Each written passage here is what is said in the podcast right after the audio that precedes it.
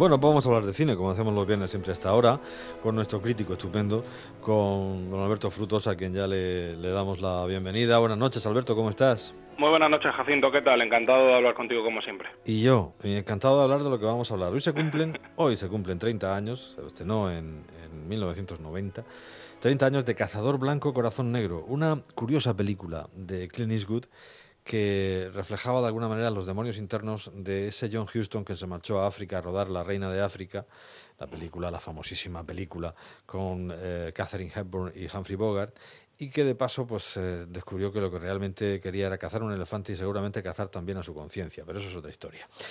Eh, y a partir de ahí lo que hemos hecho o hemos decidido es vamos a homenajear a, a, al gran Clint Eastwood en su faceta como claro. director con unos cuantos títulos, no de los más conocidos ni muchísimo menos, eh, películas, ha dicho Alberto, entre comillas, olvidadas de, de, Clint Eastwood. Pues si te parece empezamos con esta, que de la, la, que, la cumpleañera, ¿no? La de los 30 años, Cazador Blanco, Perfecto. Corazón Negro. Es tremendo, yo recuerdo perfectamente el momento que fui a ver esta película, fue al cine Salcillo cuando no era Filmoteca, en la sala, en la sala grande.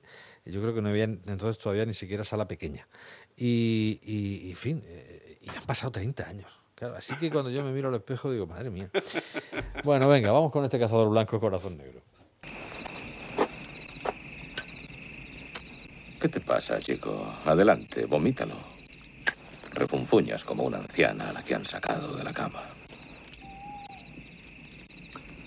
O estás loco. O eres el hijo de puta más egoísta e irresponsable que he conocido jamás. Vas a echar a perder esta película por inconsciente. ¿Y para qué? Para cometer un crimen. Para matar a una de las criaturas más raras y nobles que vagan por este miserable planeta. Un elefante, efectivamente, esa era la idea. Produce Malpaso Production con Warner Bros. Y eh, bueno, pues es una película. Hay, hay un libro muy interesante eh, de Catherine Hepburn, eh, donde cuenta las perrerías que le hicieron eh, tanto sí. Bogart como Houston durante el rodaje de, de, aquello que esta era una señorita, iba por allí con las mosquiteras y tal, y estos dos eran dos pendencieros que solo querían emborracharse y hacer el animal. Además, incluso ella termina diciendo o habla en algún momento del, del mal aliento de Boggy, alcohol y a tabaco, etcétera. no es lo que cuenta esta película, también tenemos que decirlo, ¿no? Exacto, además eh, no hay ningún tipo de, de, de, spoiler, pero sí que es cierto que la película concluye en el mismo instante en el que comienza el rodaje. Uh -huh. eh, es eh, además con, con, un, con, un, desenlace absolutamente magistral por, por parte de, de Clint Eastwood. Además, la película original, quiero decir, la película La Reina de África establece una especie de trilogía muy interesante con, con Atari de Howard Hawks uh -huh. y con Mogambo de, de, de, John Ford, que fueron como tres eh, excusas que se metieron tres directores absolutamente esenciales para básicamente eh, irse de safari, caza y trabajar lo justo. Y sin embargo, salieron tres películas absolutamente magistrales, es lo que tienen los genios. En el caso de Clint Eastwood, esta película también marcó eh, un cierto punto de inflexión, aunque ya había, luego lo comentaremos, dirigido algunas obras maestras incontestables. Anteriormente sí que esta fue la primera película que, sobre todo más allá de Estados Unidos, hizo que la gente empezara a decir, cuidado con, con el tipo este del oeste que detrás de las cámaras parece que tiene eh, buena mano. Es una película muy del estilo de Clint Eastwood, decir, sin mayores artificios que los necesarios, siempre directa al hueso, quitando todo lo que pueda sobrar y que no tenga necesidad de aparecer, y sobre todo en un ambiente que otros podrían haber tirado por celebrar el Hollywood clásico y hacer una especie de, canto a la nostalgia de, del Hollywood dorado, aquí Clint Eastwood se mete de lleno, como siempre, en los claroscuros de, de sus personajes. Da igual que eh, hable de John Huston, que hable de, de Catherine Hepburn, que hable de eh, el guionista, siempre va buscando el, ese tono gris que, que, que a partir del cual se permite, como digo, profundizar en su psicología. Eh, por supuesto, todos aquellos que se acerquen a ella esperando una celebración de la reina de África o una eh, imagen detallada de cómo fue el rodaje de aquel clásico, no lo van a encontrar. Esto es un estudio de personaje que va mucho más allá. Es un cineasta, sí, pero podría ser un tipo que trabaja en un banco, un tipo que trabaja en una carnicería o cualquier otro tipo de profesión. Al final eso también le conecta con muchos otros clásicos de Clint Eastwood. Pues ahí está esa recomendación con motivo de... Lo tenemos todo en plataforma, me imagino, ¿no? Sí, Está todo disponible tanto en Filming, HBO, Movistar eh, y, es fácil de encontrar. Al final, algunas sí que están un poco perdiditas, luego las comentaremos, pero en el caso de Cazador Blanco Corazón Negro sí que la tenemos en plataformas. Perfecto, pues 30 años de película. Tres años después rueda una de sus películas, a mi juicio, más interesantes, sobre todo en aquellos años. Un mundo perfecto, Perfect World, y desde luego es la mejor película que yo le he visto, o es la mejor interpretación para mi gusto, que no se enfade Kevin Conner con su Bailando con Lobos, pero es lo mejor que ha hecho delante, delante de una cámara. Eh, Kevin Costner. Un mundo perfecto. Tú y yo tenemos mucho en común, Philly. Los dos somos revoltosos, a los dos nos gusta la RC Cola, y los dos tenemos un padre que es un cabrón. Un niño de 8 años, Philip Perry. ¿Va usted a matarme? Pues claro, se ha convertido en el rehén del hombre más peligroso de Texas. Suelte ese rifle, abuelo. No acertaría a darme y yo mataría al chaval. Ese es el planteamiento de la película. Kevin Costner es el malote y Clint Eastwood, no, no, no digo nada, no, no eh, hago ningún destripe, eh, no descubro nada. Clint Eastwood es el, el, sheriff que lo va a perseguir. Además tenemos a Laura Dern también por ahí en, en el reparto. Eh, y, cuidado, que el año antes había rodado sin perdón. Es que encadenó este hay una serie de películas que cara ahí. Es, precisamente era lo que iba a apuntar de un mundo perfecto. Tuvo la, entre muchas comillas, mala suerte de estar entre Sin Perdón y Los Puentes de Madison, dos obras maestras absolutas y esenciales del cine de Clint Eastwood y dos de sus cimas como director. Y quizá por eso siempre se la suele olvidar, aunque sí que es cierto que dentro del terreno de lo infravalorado de Clint Eastwood, Un Mundo Perfecto siempre se eleva o es la que consigue más reivindicación por parte sobre todo de los amantes de su filmografía, sí que es cierto que como digo quedó un poco eclipsada por lo que estuvo antes y por lo que vino después. Y es una película absolutamente maravillosa. Esto viene a ser un poco parecido a lo que comentábamos en la anterior película de Eastwood. Eh, a priori uno se encuentra con una persecución, un fugitivo que rapta niño y a partir de ahí uno puede pensar que va a ser una cinta de suspense, un thriller de acción desenfrenado y trepidante. Y de nuevo Eastwood, sobre todo en este caso, consigue eh, descifrar todas las claves de lo que vendría a ser una relación tan compleja como un tipo que lleva cargando con un dolor y, una serie de heridas que no son eh, que no se van a poder terminar convirtiendo en cicatrices jamás, como es el personaje de Kevin Conner, que coincido contigo, no ha estado mejor en su vida, ni delante de las cámaras, ni detrás, ni, ni, planteándose un proyecto, ni en su despacho. Eh, y además otorga una humanidad absolutamente maravillosa al personaje, y esa es la clave. La química, por supuesto, con el chaval funciona, porque si eso no hubiera funcionado, toda la peli se te cae, y sobre todo a mí me parece que tiene uno de los climas finales que, por supuesto, no desvelaremos más hermosos de la filmografía de Clint Eastwood, que ya es decir. Hay una secuencia eh, eh, que es un despertar, es abrir unos ojos, que es, no diré más, que es absolutamente arrolladora, una cosa bellísima.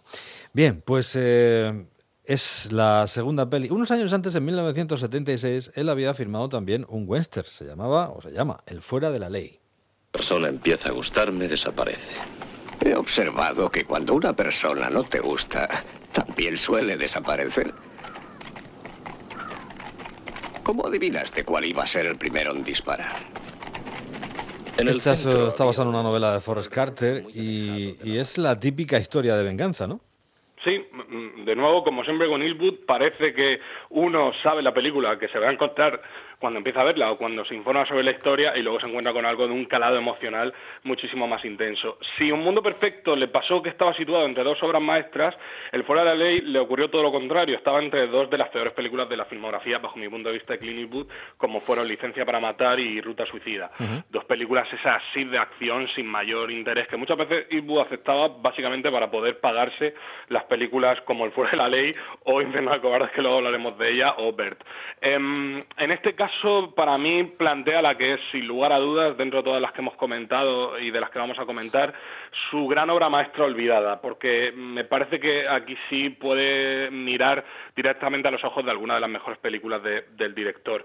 Eh, es una historia de venganza, sí, pero de nuevo Eastwood consigue eh, analizar y profundizar en la psicología de su protagonista, rodeándolo de un conjunto de personajes que a priori son todo lo contrario a él, que uno piensa que los va a lanzar de una patada hacia otro lugar porque no tiene interés en conocerlos y sin embargo se va humanizando desde esa venganza inicial, esa rabia, ese impulso, se va conociendo el lado más emotivo de, un personaje que en muchas ocasiones, eh, en el caso de Eastwood, se han quitado los análisis de, de, la manera más sencilla. No, pues es un tipo duro y, mira con los ojos así muy intensos y escupe.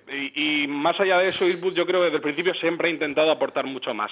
Y sin lugar a dudas, en esta película creo que es donde mm, eh, consigue una mayor emoción en ese prototipo de personaje que efectivamente siempre ha caracterizado sobre todo la primera etapa de su carrera.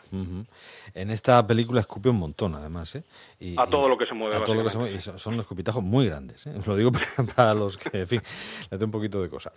Año 1982, una película de estas que llaman menor, eh, se llama Honky Tonk Man y, tiene una particularidad. Es una película que va sobre el mundo de la música y que tiene a Kyle Eastwood a su hijo, el famoso ya, bueno, el renombrado contrabajista de jazz, que ha estado por aquí tocando más de una ocasión, yo lo vi hace ya muchos años en San Sebastián y lo hace muy bien, pues eh, hace su, yo creo su primera intervención con, con su padre en, en el cine. Entonces comprobé que la quería de verdad. Probablemente la quise siempre y no me di cuenta de ello hasta perderlo. ¿Y no la buscaste? Sí. Supe que estaba embarazada. Bueno, esta es una historia muy especial, este El aventurero de medianoche, que es como la tradujimos aquí, y sobre todo dejando también al country donde le corresponde, ¿no? En, todas estas cosas folclóricas y tan chungas que a veces encontramos, ¿no? Exacto. Eh, eh, tanto esta película como la que comentaremos después son las eh, dos mayores cartas de amor a los dos géneros musicales que han marcado a Clint Eastwood de manera, él lo ha confesado numerosas veces. En el caso del country, además, aquí se atreve incluso él a interpretar una canción que me parece maravillosa, que es básicamente el leitmotiv casi de toda la película. Y es una película muy pequeñita, menor solamente a escala de producción, que tampoco Clint Eastwood es un tipo dado a la superproducción, pero sí que es muy austera, muy sencilla y sin embargo tiene un, un, impacto emocional asombroso. Es una película que en una historia que en otras manos probablemente habría caído en todos los golpes lacrimógenos, todos los subrayados, buscando que el espectador no parara de llorar de drama en drama. Eastwood no solamente aporta ese humor tan característico suyo, con tan mala leche, sino que eh, aporta una ternura al personaje y a la relación que establece tanto con la música como con su pasado y su certeza hacia el futuro, que me parece asombroso. Me parece una obra maestra que también tuvo la mala suerte de estar entre dos trabajos, eso sí que me parecen menores, como eran Bronco Billy, que era simpática, pero tampoco nada memorable, y Firefox, El alma definitiva, que era una película claramente menor, eh, sobre todo en comparación del aventurero de medianoche, pero que viene muy bien para ejemplificar eso. Eh, yo hago esta película de acción haciendo de tipo duro y me finanzo las películas que realmente quiero contar. Las películas en la línea que hacía de Don Siegel, cuando también las protagonizaban las del otro, pues él hacía lo mismo para, para cobrar. Bueno, queda poco tiempo, es una lástima. Esta es una de mis cinco películas preferidas de todos los tiempos. Bird. Ladies and gentlemen, this is Charlie from Just